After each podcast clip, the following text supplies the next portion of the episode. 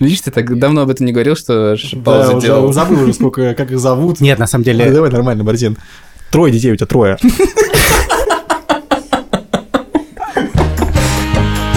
привет, это подкаст «Сперва роди». Меня зовут Александр Борзенко. Наш подкаст о родительстве, где мы не даем никаких советов, а только делимся своими тревогами, переживаниями и веселыми историями. Моему сыну Пете 12 лет, Тише 9, скоро будет 10, а Мане 7 лет. Борзенко почему-то не сказал, что сегодня уникальная ситуация, при которой мы втроем собрались в одной студии. Чего мы не делали уже выпусков 10, наверное, подряд. Та-дам!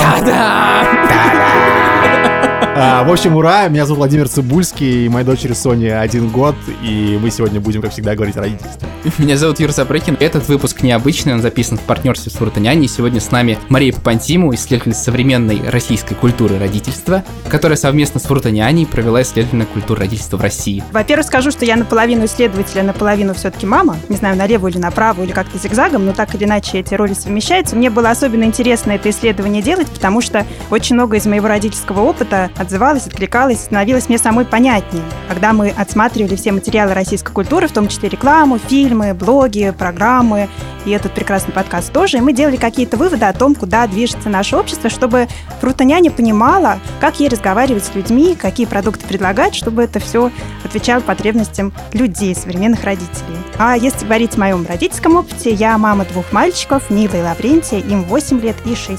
А я папа Лева, ему год и 4 месяца. Великолепно.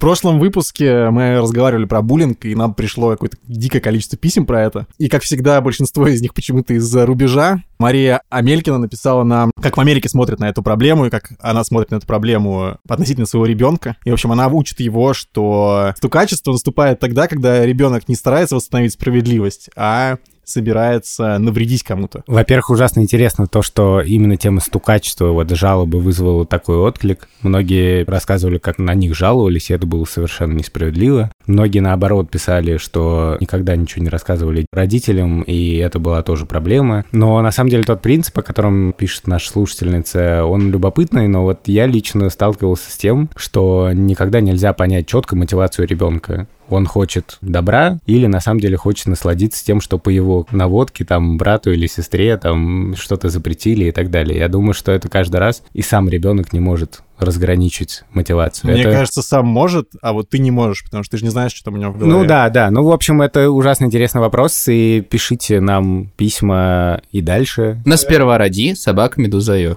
Еще нас сейчас спрашивают про то, как отправить аудиосообщение в Телеграм, присылают нам на почту. Вован, объясни, пожалуйста, надо нажать поиск. Написать «Медуза loves you», найти там пользователя «Медуза loves you» и записать нам аудиосообщение. Для этого нажать на микрофончик. Проще простого.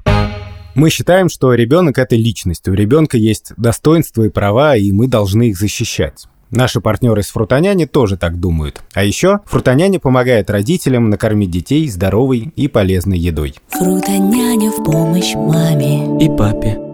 Сегодня мы будем обсуждать границы личности ребенка и когда нам нужно переставать его воспитывать. Когда вмешиваться в него. Когда вмешиваться, а когда не вмешиваться. Когда дать ему самому выбирать, вот смотреть ему Человека-паука или Бэтмена. Только Филини. Или сказать ему «нет». Человек-паук? Да преступник, вот кто он такой. Человек-паук — лох. Я был в Латвии в отпуске. Мы с детьми поехали в маленький зоопарк. Я специально проверил, что это не какой-то жуткий контактный зоопарк, где дети... Тьфу, дети. Где звери. Совсем маленьких клетках. Там как-то все это выглядело прилично. И там было классно. Там были альпаки, ламы, козочки, кролики. Про птиц не буду рассказывать, это слишком долго. Но в результате Тиша играл с козочками полчаса. Мы должны были поехать в кафе. И Тиша вдруг сказал, что я больше не хочу есть мясо. И мы сначала подумали, что, может, это шутка, но на ближайшей трапезе выяснилось, что нет. И на ближайших трапезах? И на ближайших трапезах. И я, на самом деле, с одной стороны, был ужасно рад. Мне кажется, что это круто, что Тиша такой сделал выбор. С другой стороны, я думаю, черт, ну, мы не вегетарианцы. Маня с трех лет на вопрос, что ты больше всего любишь есть, говорит свиные ребра. Бомба? Что стряслось? Она хочет съесть меня! Вот.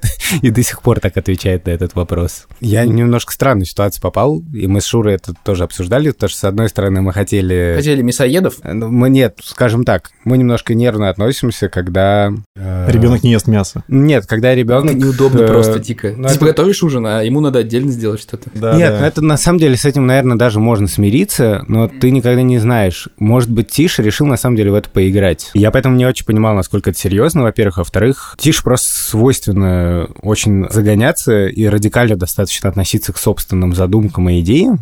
И когда это в области еды, мы немножко нервничаем. Что ты опасаешься? Ничего страшного-то не произойдет уж точно. Я Говорит бо- тебе вегетарианец Вован. Я, в смысле, я боюсь, что... Смотри, ему типа 9 лет. Я боюсь, что, может быть, он, грубо говоря, пойдет дальше, и вместо того, чтобы просто наслаждаться едой, будет слишком много думать. Он, как все время стал вот на этой неделе, спрашивал, а я случайно... Мне все время кажется, что я случайно съел мясо. То есть ему кажется, что это какой-то какой-то экзамен. Блин, пусть он расслабится. Я несколько раз обедал в одном кафе, ел там фобо, типа с креветками, думая, что бульон там тоже с креветками. Потом выяснилось, что это просто мясной бульон, как бы они просто креветки туда кидают, а типа, а бульон одинаковый для всех. Ну и ничего не случилось. Но мы как-то с самого начала для себя поняли, что точно это не имеет смысла запрещать, и точно нельзя над этим как-то подшучивать, потому что... Можно. Потому что он только начал, понимаешь? Начинающим вегетарианцам можно подшучивать. Потом, когда он станет матерым, уже будет... Ну, может быть, но учитывая, что речь все-таки о ребенке, я не знаю. Причем о твоем, да?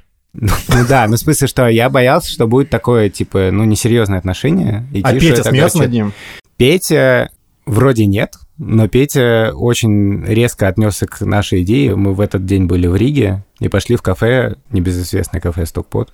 Да. Вот, Ох, где чили была... кон карне. Где, в том-то и дело, что не чили конкарно, где была вегетарианская, вегетарианский день. Я такой обрадовался, о, какое совпадение. А Петя вообще не обрадовался, он отказался есть и ушел в соседний стокпот и заказал себе курицу, да. Он вообще, по-моему, про это практически никогда не вспоминает, ест просто абсолютно спокойно.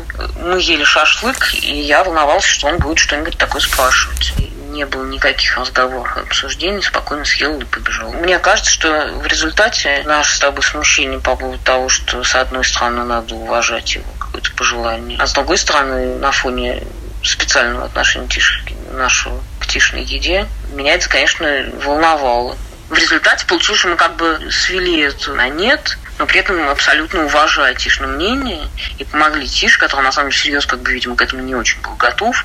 Ну хорошо, когда есть выбор на самом деле у ребенка, да, и мы можем доверять их вкусу и не бояться, что сидят что-то не то. У меня похожая ситуация у Лаврентия, он, когда видит, что я разделываю мясо или что-то из него готовлю, он мне как-то так говорит, мам, ты держишь в руках мясо. Я говорю, да, я держу в руках мясо. Мама, там жилы. То есть похоже, что младший дети младший, ему 6 лет, которому, да, я за тебя волнуюсь, мама. то есть это какие-то такие вещи, они понимают по-своему, и мне кажется, действительно нельзя над этим смеяться, потому что то, что я помню из своих детских воспоминаний, самую большую боль доставляет, когда над тем, что ты оцениваешь серьезно, взрослые подтрунивают, иронизируют и говорят, Да, да, ты забудешь, да ты через полгода забудешь, да ты это бросишь, Да. да тебе это больше не будет нравиться. Вот это какая-то такая детская боль, Потому что, ну, дети же они люди, хоть мы их и называем дети, это просто У люди Юры, у такого Юры возраста. слезы на глазах навернулись. сейчас я вижу. осознал, что меня тут под- подбешивало это немножко, наверное. Я, кстати, тоже только сейчас понял.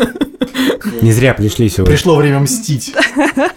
Когда Лаврентий понимает, что это мясо от животного, он не может это есть, отказывается, но он обожает сосиски и колбасу, потому что он их- в них не идентифицирует их происхождение, он не понимает откуда, и вот это он может есть. Ну, просто он было осознает, что это сказать, убийство. это да. тоже животное. А ничего, что это тоже? Я спрошу Юру просто прямо. Проходит пять лет. Давай. Тебе приходит Лева и говорит, папа, я вегетарианец. Мы все равно тебя любим, сынок. Таким, какой ты есть. Я не знаю, мне кажется, я обрадуюсь скорее. Ну, как бы, мне кажется, ничего страшного. Вот есть еще небольшая граница между, ну, как небольшая, между веганством кон- конкретным, когда ты там ешь только, только овощи и, по сути, больше ничего. Но когда там ты переходишь на вегетарианство и ешь рыбу, это рыбные продукты, и откажешься только от мяса. Не, мне кажется, вегетарианство это без рыбы. без рыбы. Да. Упс, блин, ну вот. С рыбой это пескотарианство. Что-то такое, как так называется. Пескарей, Пес. типа? Типа от слова пескари, да? Слушай, короче, неважно. Если Лева скажет, что он не будет есть мясо, мы его в этом поддержим и будем вместе какое-то время питаться рыбой, овощами, и, по-моему, это даже здорово. То есть ты не будешь его пере... Нет, но, уговаривать. а, мне кажется, это не та вещь, которая А какая та вещь? доставит А нам какая та вещь? Папа решил стать художником? Да это, это та вещь. Не, Где ну- граница твоя? С едой спокойней, но условно какие-то еще другие штуки типа музыки, например. Если он придет и скажет ко мне, пап, я полюбил, блин, не знаю кого, Лободу. Паш Техника, Ты больше мне не сын. Как так получилось, он сынок? просто приходит там и каждый день на я телефоне будет ставить какого-нибудь музыканта, которого как бы мы с Верой там терпеть не можем. Вот это может повлиять на меня, и я пойду с ним поговорю. Пойдем выйдем, сынок. У меня есть немножко небольшая детская травма, потому что я типа в четвертом там Потому что твоя фамилия Сапрыкин, это понятно. Это не небольшая детская травма. Я в детстве, там, в четвертом, в пятом классе любил русский рок, типа Киш, типа группа Пилот. Вот. Пусть он все И у скажет, меня а потом, очень- потом, Сейчас, потом Да, отреагирует. подождите, ребят. Сейчас мы эту чартовую дюжину дослушаем. Да, да, так. А потом я перешел на группу Фактор 2, помните такая? Да, да. Скажи, красавица, чего не нравится? И папа, видимо, понял, что дела очень плохи, как бы. Позвонил дяде Позвонил дяде видному музыкальному критику. Юрию С. Не будем называть полностью его имя. Но зовут его так же, Просто принес мне диск э, там одной британской группы, э, не Битлз, вот, и сказал, послушай... Ты боишься ее рекламировать? Просто... Нет, нет, это Что это за группа? Bad Boys Blue. Нет, нет, это группа Кин, Так. такая британская группа. И он мне сказал, послушай, пожалуйста, тут 40 минут, просто послушай, Он и все. просто неправильно а потом. Queen, не знает как. Да-да-да, да, очень здорово. Ну, в общем, эти Так. 40 минут, которые я слушал Изменили альбом группы? Кин, изменили мой музыкальный вкус как бы целиком. Ну, то есть после этого я стал слушать такие инди-рок, британскую музыку всякую. То, что любил мой папа, и это как нас сблизило еще больше. Мы там ходили вместе в музыкальный магазин дисков, э, выбирали вместе диски там по выходным и так далее. Я очень благодарен как бы за то, что меня в этот момент направили. И я вот в плане музыки с Левой бы поступил бы так же. Характерно, что Тиша любит группу Грибы, видимо, это как связано с, с его вегетарианством. Мне кажется, что музыка да, еда нет. Вот мой ответ. Мария, вы что-то в музыке Вы, вы навязывали? Лаврентию сказали, если ты не будешь есть мясо, тогда, пожалуйста, слушай группу Киш. Лаврентий очень любит Киш с танцевать. брокколи. Да, да, киш с брокколи. Да, он лю- очень любит монгольскую музыку. Почему-то его душа откликается на это. Мгм. Интересно. Да, он начинает это, танцевать, запоминает какие-то фразы, Это из 14 пытается века повторять что-то, горловое видимо. пение. Мы даем выбор, конечно. Мне кажется, когда формируешь вкус ребенка, главное ему давать выбор. Вот как в этом Ну, вы выбрали уже, что вы будете только про Лаврентия говорить, это я понял. Можно про второго что-нибудь послушать? Да, второй очень многосторонний, ему нравится многое. Да, Нил, Нил у нас интересный мальчик. Они танцевали прекрасно под цыганские мелодии, тоже в детстве бегали так по Ой, дивану я на свадьбе тоже танцевал на своей цыганские мелодии, очень Да, хорошо. это прекрасное такое бодрое детское. На своей свадьбе. Когда, когда появились цыгане, я там просто думал, сейчас умру. Потом появились медведи. Они заставили нас еще с шмугном пить на брудершафт какое-то пойло. И потом начали играть свои песни. Это, видимо, еще был такой эффект. У нас с Петей ситуация абсолютно другая, потому что Петя лучше разбирается в музыке, чем я. Я вспоминал, как это было устроено у нас в детстве, и у нас так было поделено в семье, что есть нормальная музыка, а есть рэп и попса. Интересно. И, Ну, тоже так поделено. и Да. да, и мне кажется, что на самом Такой, деле... знаешь, шкаф такой запретный весь, такой в пыли цепями, так, когда написано рэп. Открываешь, а там гуф. Именно там впервые умер Гуф. само собой подразумевалось, что Битлз — это круто, а вот это — это плохо. И мне кажется, что это было не очень правильно, потому что в итоге, я не говорю, что это ну, результат такого подхода, я не знаю на самом деле, но мне кажется, что отчасти, возможно, поэтому моя такая палитра музыкальная очень бедная. Я в результате слушаю какой-то очень странный набор музыки, а Петя во многом благодаря, мне кажется, технологиям, в смысле у него есть Family, ну, подписка Да, на да. iTunes, когда я понял, что Петя всерьез очень увлекается музыкой, ему нравится слушать новое там и так далее, он тоже подсел на Битлз, просто так получилось. Повесил плакат себе Битлз, он подбирал на виолончели какие-то песни и все на свете. И это было классно, но я все время думал, черт, надо как-то это расширить. Дошло вплоть до того, что я написал в Фейсбуке, посоветуйте, пожалуйста, какую-то современную музыку, где была бы виолончель субкультуру выбрать для ребенка? Потом написали про группу Апокалиптика, О, Господи. еще что-то, еще что-то. И я ему все это закачал, Петя стал слушать, а потом, в общем, я понимаю, что я от него скорее узнаю про какую-то новую музыку, и он как раз слушает во многом то, что модно, но, по-моему, он как-то сам понимает, что ему нравится и что нет, и у меня нету даже идеи как-то пытаться... Вообще интересно, что у твоих родителей была какая-то установка, типа, что нужно тебя научить. А не, нет, ну, не тоже. то, что установка, так просто вот это транслировалось то, как папа образом. к этому относился. А у меня просто вообще никак не транслировалось, например. И никто мне специально вообще не давал никогда никакую музыку. Но я точно знаю, что на меня повлияло. У моего папы в машине была только одна кассета. И это был... Да, это обычно влияет. Любэ? И, и это нет, это был исполнитель Сергей Наговицын, который исполняет такой, типа, тюремный шансон. И с тех пор я просто знаю наизусть две песни. И больше других песен и, и, все время, и все время пою их в караоке. Даже на собственную свадьбу я пел «Успокоится душа, до свидания, кореша». Ну, в общем, за Соню мы не беспокоимся теперь. Большой вопрос. Соня такая, типа, «Папа, какие песни ты слушал в детстве?» И я такой, Господи. Я Стравинского в основном слушал, я не знаю. В общем, если суммировать, получается примерно следующее.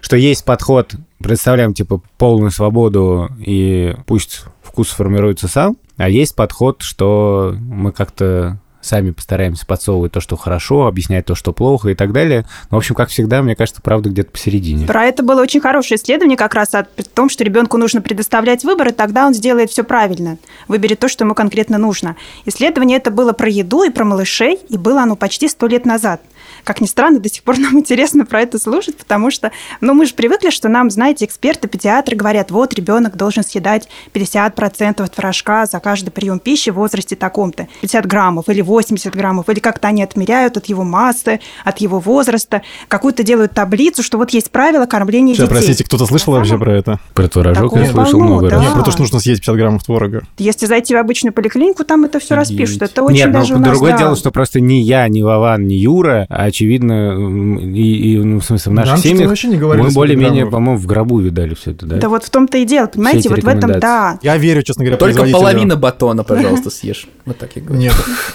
Только одну песню послушай, Сергей Ну, кстати говоря, но все Выбери одну из двух. Либо на суде, либо до свидания кореша. Да, Вован представляет выбор. Да. Но если почитать блоги мам, то многие расстраиваются, что их дети не съедают положенные 100 грамм, например, и как им сделать, чтобы впихнуть в ребенка. Так вот, про это исследование давайте расскажу. Некая Клара Дэвис, американка, в 20-е годы провела исследование. Она сделала специальный детский сад, куда собрала детей от 6 месяцев до года. Их не могли родители нормально кормить, и родители согласились на такой эксперимент пойти. Сейчас бы такого никто, конечно, не мог сделать. И что она делала? Она предлагала им набор из 33 здоровых относительно продуктов по тому времени. Это было молоко, вода, апельсиновый сок, какие-то злаки. Хлеба там не было, потому что хлеб – это смесь. Она хотела, чтобы дети чувствовали цельный вкус настоящей еды. Ну, условно, морковка, яйца вареные, мясо, даже субпродукты, мозги какие-то. Давали им костный мозг, Может, да, вот такие вещи. Давала, И дети...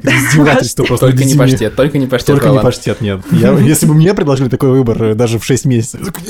Ну вот, и она выяснила, что дети ели столько, сколько хотели, и оставались здоровыми. Они сами выбирали себе продукты. Иногда со стороны на это было странно наблюдать, и это противоречило тогдашним нормам. То есть дети ели банан с картошкой или запивали мясо молоком. Но было правило «не вмешивайтесь, пусть они делают, что хотят». И они росли все прекрасные, здоровые. Кто-то худенький, кто-то крепкий. Но у них проходили рахиты, повышался гемоглобин.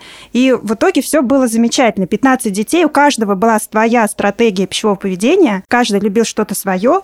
Мало того, бывали дни, когда они ели только, например, морковку один ребенок, потом переключался на, например, яйца, и ничего не было. В течение вот этого длительного периода оказывалось, что он все делал правильно. То есть наш организм на самом деле очень умный, особенно у ребенка, у которого еще рецепторы не забиты фастфудом и разными другими удовольствиями от жизни. Маленьким детям можно в этом доверять, и похоже, что и в других вещах тоже. Например, Соня, мне кажется, съела бы 33 продукта просто эти, и все, ну попробовала бы каждый день, просто проделала бы все их. Но, кстати, в первую неделю они много пробовали, да. Они сначала а, пробовали, пробовали, потом они привыкали, запоминали, какой вкус стоит за каждым продуктом, А-а-а. и остальные месяцы они уже более так осознанно. Ну да, на самом деле про то, что прошли рахит и там повысился гемоглобин, я не слышал про это исследование, но ужасно интересно, и, учитывая, что вы говорите, что это было сто лет назад, интересно, как был устроен дизайн и как э, учитывался, например, ну, такой эффект, что если они были из неблагополучных семей и, в принципе, родители не могли позволить такое разнообразие, то как учитывался эффект да. низкой базы, да, то есть, что там прогресс в любом случае бы наблюдался. Всем, да, если их вообще да. чем-нибудь кормить. Я, честно говоря, не до конца вот верю в этот подход. Э, у нас даже был такой знакомый, э, который специально давал послушать довольно ужасную музыку, просто которая мне кажется ужасной, наверное, так не хочу говорить. Нет, Наговицын — это шедевр. Грубо говоря, сам формировал этот набор, с идеей, что нужно выбрать. Мне кажется, что специально, если мы говорим про музыку и кино, специально подсовывать всего побольше разного, ну, это как странно. Ну, это же происходит достаточно естественно. Ребенок натыкается на что-то, так или иначе. И то, что в этот момент я могу ему что-то, типа, рассказать, что мне нравится, это ок. То есть, если я говорил, ну, мы сейчас условно принимаем, есть, типа, Битлз, это в нашей шкале хорошо, а Фактор 2 это плохо, то я бы не стал там искусственно ему закачивать Фактор 2 и Битлз, типа, сам выбери, что тебе нужно. Мне это кажется. Я бы скорее ему поставил сразу фактор 2. Шутка. Я бы... Делай, что хочешь уже.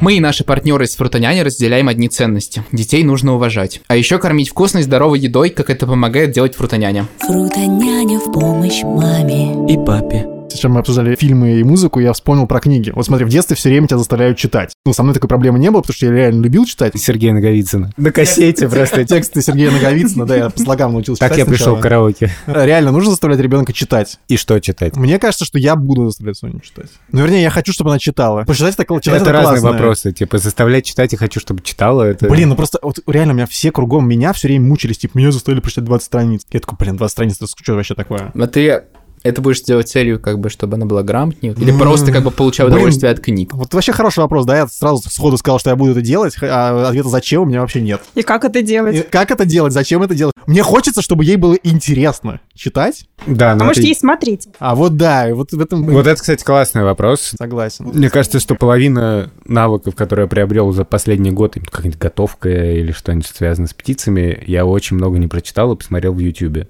Да. да. Там, как поменять обмотку на велике, я сейчас смотрел ролик. Но при этом у меня есть все равно заведомо предубеждение, что буковки это хорошо скорее, а YouTube это может быть и нет. Я скорее говорю про, типа, там, 20 э, тысяч лет под водой какие-нибудь, которые ну, увлекательно читать. Которые нам было увлекательно читать, мне а кажется, а современным детям не факт. Мне кажется, да? вообще стирается это просто граница, и это, это убеждение, что ребенок должен читать постоянно. Так или иначе, как бы мы должны подавать пример, ну, то есть ты видишь там, что папа читает, наверное, и ты тоже начинаешь как Нет. бы видеть. Но так как мы все в основном проводим время в айфонах, то как бы речь о том, что ты ему ребенку говоришь читай, это не работает. Работает да то, как он за тобой в айфоне, В айфоне есть книги. Приложение BookMate, как бы, да, или Kindle. Пап, что ты там смотришь? Синий трактор опять? Нет, я читаю. Ну, в общем, на самом деле, я уже, кажется, в одном из эпизодов говорил, когда мы говорили про скрин-тайм всякий, да, что дети все время в экранах, что для меня такой критерий очень простой вот про детей чтение, что мне, и не только чтение, да, но культуру в целом, что мне хочется показать детям, что книги — это круто, и в целом там музыка — это круто, что это то, к чему можно возвращаться, и то, где можно найти ответы на какие-то вопросы, какое-то утешение и просто удовольствие, что это может быть интересно и здорово. И самый простой способ для меня, ну, мне кажется, это абсолютно универсально, это, конечно, чтение вслух да, что ты сначала, ну, детям в любом, когда дети ложатся спать, им, скорее всего, все равно приятно будет, если им почитают вслух. И тут они понимают, черт, а это вообще довольно интересно. И потом они учатся читать, и вопрос дальше в том, как ты на это влияешь. Хорошо. Еще, еще вопрос, это классика. Если к вам подходит Лаврентий и спрашивает, мама, а, почему ты все время я почему хочу... только одну Лоренти обсуждаем? Я уже за Нила хочу вступиться. Оба, оба ребенка подходят. Оба подходят, на перебой спрашивают. Я тут хочу выучить стихотворение Маяковского, но одновременно мне нравятся строчки э, Оксимирона. Что мне учить? Пусть выберет сам, а, конечно. А Мария такая, ну Оксимирон это классика. Хотя бы. Ну, на самом деле, второго МС я не знаю. На самом деле, конечно, мы тоже свои вкусы как-то пытались навязать. Во-первых, мне очень нравится, когда родители начинают младенцы покупать игрушки, в которые сами любят играть.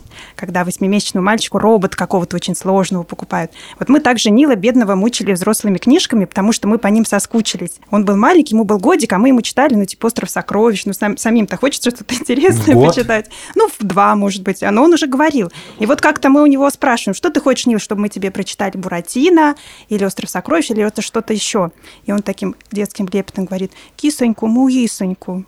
То есть книжка про кисоньку Мурысоньку по его возрасту. А киса Мурысь это что? Ну, пирожки пекла, коту там не дала, вот эти вот все гречи из печи, совершенно детские, А вы делали так кисоньку Мурысоньку? Или остров сокровищ? Ну, в общем, было понятно, что мы свои вкусы немножечко неуместно, неуместно применяем. У нас была такая книжка Сергея Алексеева «100 рассказов из русской истории». Господи, моя любимая книжка. И в целом, как я сейчас, как взрослый человек, понимаю, я бы не стал ее давать своим детям. Мне кажется, это плохая книжка. Но я ее читал и обнаружил, что часть этой книжки заклеена скотчем. И Короче, выяснилось, что там были рассказы о Ленине. И папа, Господи, который... мои любимые рассказы. Мой любимый вождь. Не Денискины, а про Ленина. Володькины рассказы. В общем, Цибульского. как человек, который очень критически относится к Советскому Союзу и к промыванию детских мозгов, он решил вот так вот поступить простенько. Ну, естественно, я Не довольно быстро вскрыл эту часть. Спалили, ты такой сидишь, читаешь? Ленина, и пап заходит. О, это мне друг дал, это я просто... Арест пропагандиста картина, знаешь? Это мои друзья читали. Может, у тебя еще листовки тут под подушкой? Значок октябренка. Вон из дома. да. Да, я просто как Павлик Морозов. Ну вот, и мне кажется, что сейчас эти вопросы, конечно, тоже возникают. Например, когда Тише смотрит YouTube, я ужасно не люблю вот то, что сбоку там эти рекомендации, то, что алгоритм просто подбирает. Я не люблю, когда Тише что-то смотрит, а потом просто начинает тыкать в эти рекомендации. Ой, такая же проблема. У, принципе- у меня. У меня тоже. У Как меня бы- тоже это проблема. Решается тем, что закачиваются какие-то мультики просто им Да, в сессии, да, и ну- убирается интернет. Нет, ну я не включаю никакие такие искусственные ограничения, но если я слышу это краем уха, потому что там дети очень любят обзоры смотреть. Прохождение игр, Прохождение игр, да. Щегол обыкновенный. распаковка. Распаковка щегла. И в какой-то момент я слушаю, ну, обзор и обзор. Потом начинается какой-то стрим, и чувак проходит игру, и там просто там мат-перемат. И вот на это я довольно Резко реагируешь? реагирую, да. Матом. Когда Лева нашел мультик про синего трактора в рекомендациях и начал смотреть его, он стал чаще рекомендовать разные мультики Про синий трактор. про разные цвета тракторов. И дошло до того, что там, там в конце мультика стали показывать рекламу, типа «Хей, а ты знаешь, что синий трактор есть не только здесь, перед тобой в мультфильме, но еще и в магазине. Синие игрушки, трактора, ты можешь купить книжку про нас, про что угодно. Расскажи маме и папе». Блин, вот это жесть. Допустим, приходит ребенок в школу, и там, ну, что-то в моде. Ну, не Ну вот знаю, Skibidi там, Dance, например, сейчас. Например, Skibidi Да. Dance. Ну, уже не сейчас, но Ну, все Dance. типа равно. музыка, какие-то определенные сериалы, типа все смотрят э, сериал Ривердейл, например, все твои одноклассники. Вот он приходит и говорит, пап, включи мне Ривердейл, типа я хочу э, как бы чтобы быть в теме и чтобы со всеми обсуждать. Это такой нет. Мне вот, например, важно, чтобы дети знали, что тот факт, что смотрят все, это не значит, что это хорошо. Или это не значит, что если он не будет смотреть это или не посмотрит, он будет хуже других. С другой стороны, мне свойственно вот это раздражение на массовость. Короче, в итоге нужно ребенка научить находить свои границы. Типа, что если тебе это не нравится, это не значит, что ты лох. Да? Если тебе это не нравится, это не значит, что это лох, но если тебе это нравится, а твоим родителям это не нравится, это тоже не значит, что ты лох. И значит, что они лошары. Я все время пытаюсь вспомнить, какие части вот этой там каких-то супер таких вспышек моды касались Тамагочи. детей. Тамагочи. Ну, нас касались. Нас касались тамагочи, да. У тебя был тамагочи? Мне кажется, у меня был какой-то старый тамагочи, который мне когда-то отдали, У меня было два тамагочи. Человек И пароход. и динозавр. и ты выбрал человека. У меня был и человек, и динозавр. И Я никого было- не выбирал. Не нужно было выбирать. У вас был тамагочи, Мария? Нет, к сожалению. У вас не было У тамагочи? меня не было тамагочи. Да, я пошла против потока. Отстаивала свои границы. Вот! Наконец-то у нас волевой человек хотя бы один в подкасте появился, который не прогибается под общество. Наши дети не смотрели Машу и Медведя. Как вам удалось этого Ну, добиться? Смотрели ваши дети? Конечно. Мы прям четко как бы сказали, что нам это не нравится. Мне очень не нравилась Маша. Это, К медведю не было претензий у тебя, да? ну, к Медведю у меня меньше претензий, потому что... Мне ну, кажется, Маша сади- садистка просто вот эта, которая там. Она все время, все время достает этого медведя. Просто Да, Жить Поэтому ему не дети дает. так любят ее.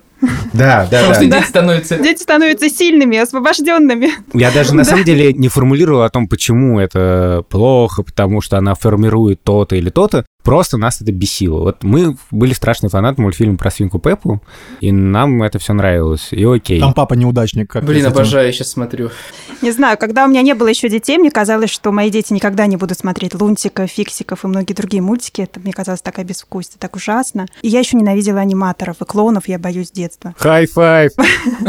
Сейчас я скажу то, после чего вы, наверное, не захотите со мной за одним столом сидеть вообще. А Тихо, когда мы праздновали день рождения Нила, он попросил себе аниматора, и я согласилась.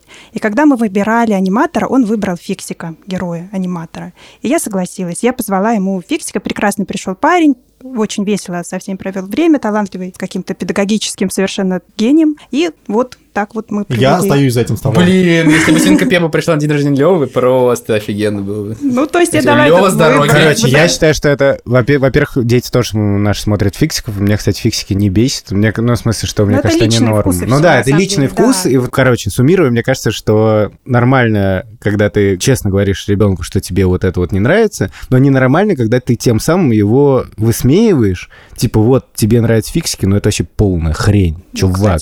И это важно. То есть ты можешь предложить альтернативу или сказать, что мне не совсем это нравится, потому что вот здесь там вот эта Маша там все время бьет этого медведя, но это должно быть мягко и с уважением. Да, чтобы опять же он свой вкус, он потом поймет, может быть, что ему это тоже не нравится, но сам, чтобы он сам это понял. Или если не поймет, ладно, это его выбор тоже, да? В конце концов, это не вопрос жизни и смерти. Мне кажется, Юра что-то хотел спросить сейчас. У Юры был какой-то вопрос, но он не готовил его. Естественный вопрос от Юрия Сапрыкина. Братин, ты выбираешь детям друзей? Как ты себе это представляешь? Ну, не знаю, а смотришь с ними что, где, как-то. Что? Что? Почему? Нет, на самом деле я не выбираю. Есть обратная проблема. Петя, когда учился в первом классе, все время чувствовал себя старше, чем другие дети. Не, погоди, вопрос на самом деле такой. Допустим, есть условная плохая компания. А, Ты пойдешь и скажешь, вот этот человек, ребенок, представитель плохой компании. Нет, я так не стал, наверное, говорить. Ну, У меня не было такой реальной ситуации, честно говоря, но я бы так не стал говорить. Столько детей и реальной ситуации у него не было. Ну, как-то мне все нравятся, не знаю. Нет, я иногда могу сказать, что меня вот это там раздражает, и вот это мне не нравится, но вокруг этого нету, честно говоря, больших конфликтов. Наоборот, когда у Тиши появился друг, с которым они вместе тусили, он один к нему ходил, когда мы жили на море. так он нравился тебе, ребенок? Да, вполне. А, окей. Он обыгрывал меня шахматы. Но потом Тиша вдруг сам, не знаю, охладел. И я Этому тут- мальчику? Ну, ну как-то он говорит, ну, мне, на- мне скучно. Мне так нравилась эта идея вообще, что у них такая дружба, они там Ну, играют кстати, не- не- в то-то, неплохой то- кейс мы вырулили. И ты заставлял его дружить, да, с этим мальчиком? Ну, не то, что заставлял, но я... Но предпринимал ну, ну, какие-то усилия. подталкивал, да, да. такой, ну, может быть, ты с ним подружишь? Да, потому что мне казалось, что, ну, как-то это грустно. Нормально же общались, как говорится. Смотри, допустим, есть компания, в которой дети курят. Что ты предпримешь? У меня была похожая ситуация с детьми Шуриными, которые старше. Вот, Шурин дети Вот, от первого брака. Хорошо. Ну, да, там были такие ситуации, свойственные уже более там старшему И ты говорил- подростковому возрасту, и мы говорили о том, что Вот здесь нужно давать выбор ребенку. Мне кажется, Хочешь, что... кури. Не знаю, как это тактично сказать. Но, в общем, Говори, ну, как есть. давайте так, я объясню на себе. Мгм. Как многие подростки, я мог, скажем, курить в школьном возрасте, Чисто гипотетически. чисто гипотетически, и иногда даже не только сигареты. И если бы такая ситуация сложилась, я бы, конечно, не считал бы, что это выбор ребенка. В смысле, что это вещь, которая может привести к таким последствиям, которая очень сильно изменит в том числе мою жизнь. Ну, в смысле, что если поймают с каким-то веществом, не говоря уже о других всяких штуках. И поэтому я тут не считаю, что ну пусть все попробуют, все Ты, ты- будет. ты, наверное, сторонник, типа, давай дома. Дома со мной можешь. Лучше- Хорошего качества. Лучше от меня, чем от пацанов во дворе. Но, с другой стороны, если взять сигареты, Ну, все курили в детстве, правильно? да, я курил в детстве. И я тоже курил в и, детстве. э, Юра стрелял. Нет, ну, а сейчас не курил. подростки отказываются от курения. Да, мне кажется, что гораздо. сейчас просто поколение более осознанное, и сигареты не в такой моде, как э, раньше это было. Даже Юрина поколение Ну показывает да, нам опять же, это. про влияние массовой культуры. В кино же все курили. Положительные герои. Это было Да, круто, красиво. больше не курят. Сейчас же так не делают, и это считается как-то стыдно даже, что ли, курить. Короче, мне кажется, что здесь вот порог твоего беспокойства должен быть, типа, безопасность ребенка, да, типа... Безопасность и способность нести какую-то, наверное, ответственность. И здесь уже баланс, на самом деле, появляется интересов. Ты же не хочешь, чтобы твой ребенок оказался, допустим, в тюрьме, например, да, если мы там Ну да, да, да, да, да. И ну, он еще твои интересы должен соблюдать таким образом. У меня был, был довольно бурный подростковый возраст. Во-первых, я курил, а во-вторых, принял иудаизм.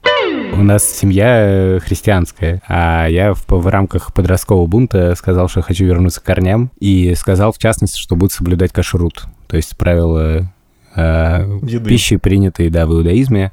И родители были супер френдли. И я помню, что моя бабушка Таня покупала специально кошерное мясо, при том, что это было сложно, просто технически дорого. Кошерное Может быть, ты лучше дороже. веганом станешь, вот. Никто надо мной там не смеялся, и это было классно. Оказалось, что это просто некоторый этап. Я потом от этого как-то отошел. Снял кипу, кипу, снял, снял кипу. Съел некошерного. У вот. вас были бунтарские какие-то моменты? Что вы, вы посмотрите на меня.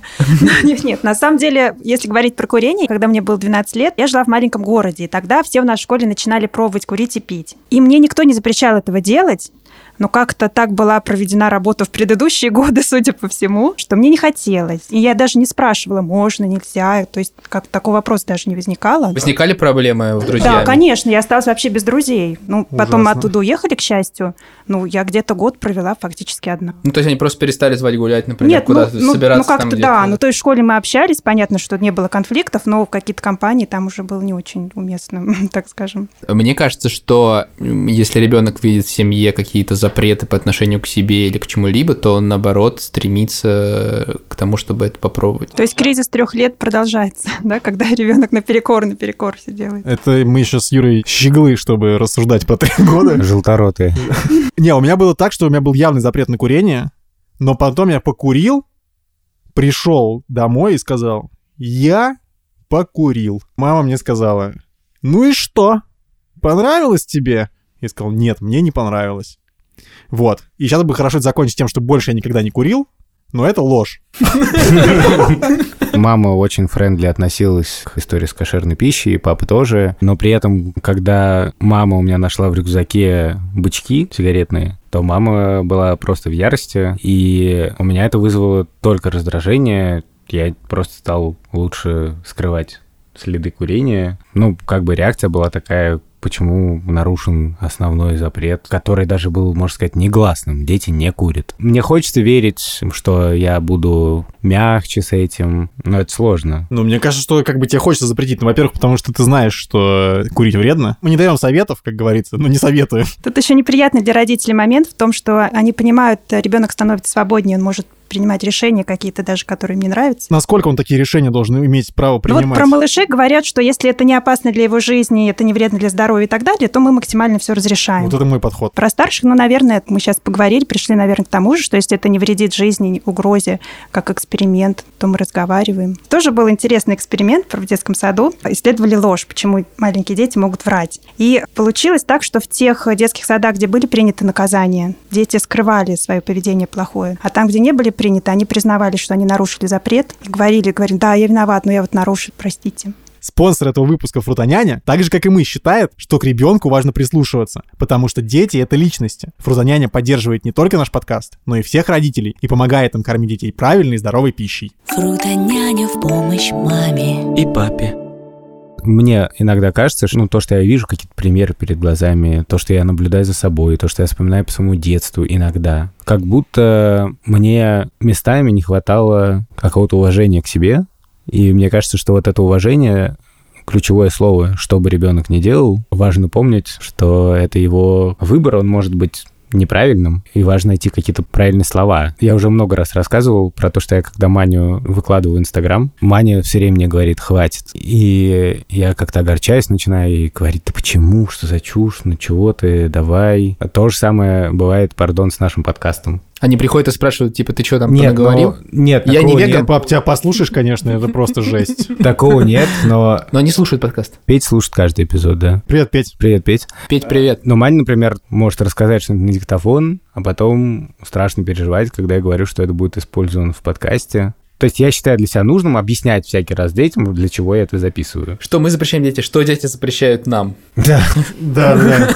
Даже когда я посылаю отсюда тебе фотографию, Маня иногда говорит, нет, зачем такую, не надо, я в пижаме. Я говорю, это папа, он видит тебя в пижаме каждый день. С одной стороны, да, с другой стороны, представь, что там дети вырастают, вот я сейчас вспоминаю, мама показывала нашим знакомым мои стихи. Меня это дико бесило это, просто. Это другое совсем. Ну почему другое? Ей да явно Маня, доставляет дискомфорт. Саша, задним числом Маня, когда берет у меня телефон, с большим удовольствием рассматривает свои фотки, которые я послал тебе, Нюне, Facebook и так далее.